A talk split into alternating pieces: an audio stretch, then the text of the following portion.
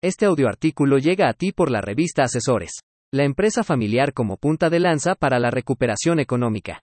Por Raúl Villarreal Álvarez. La situación actual, como consecuencia de la pandemia, ha afectado a muchas economías a nivel mundial y por ende a las empresas. Desafortunadamente México fue de los pocos países donde no existieron apoyos o programas para las empresas por parte del gobierno. El resultado, conforme datos de INEGI, es más de uno millón de empresas que tuvieron que cerrar. Comúnmente vemos en la enseñanza de las finanzas corporativas y sus principales libros de texto, que se asumen las condiciones de mercado y se toman ejemplos de países con sistemas financieros muy grandes, con alta certidumbre, y bastante eficientes gracias al libre flujo de información. En ellos participan inversionistas privados e instituciones con abundantes recursos, altas tasas de participación en los índices y bolsas, así como alto impacto en el resto de los mercados globales. Ejemplo de ello son los principales mercados bursátiles del planeta como las bolsas de Londres, Nueva York, Frankfurt, Tokio o Singapur. Sin embargo, un gran número de países, particularmente en economías emergentes, estas condiciones son menos que perfectas.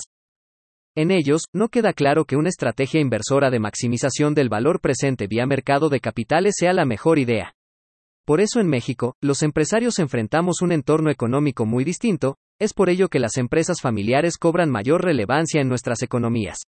Los empresarios tenemos que operar nuestras empresas en contextos con alta incertidumbre, pero además alto riesgo, leyes y normas muy cambiantes.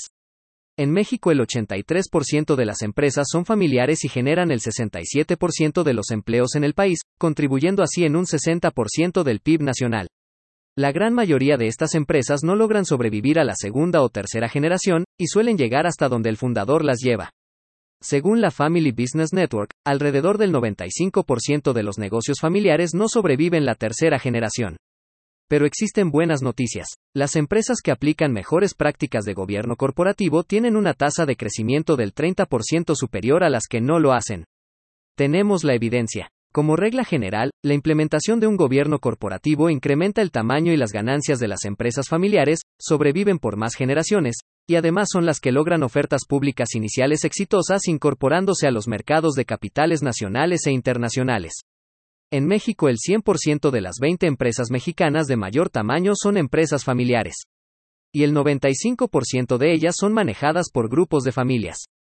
Ellas son poseedoras de las marcas más presentes en nuestros supermercados, spots de televisión, y son retratadas en la cultura popular en general son el tema de incontables telenovelas, películas y series de entretenimiento.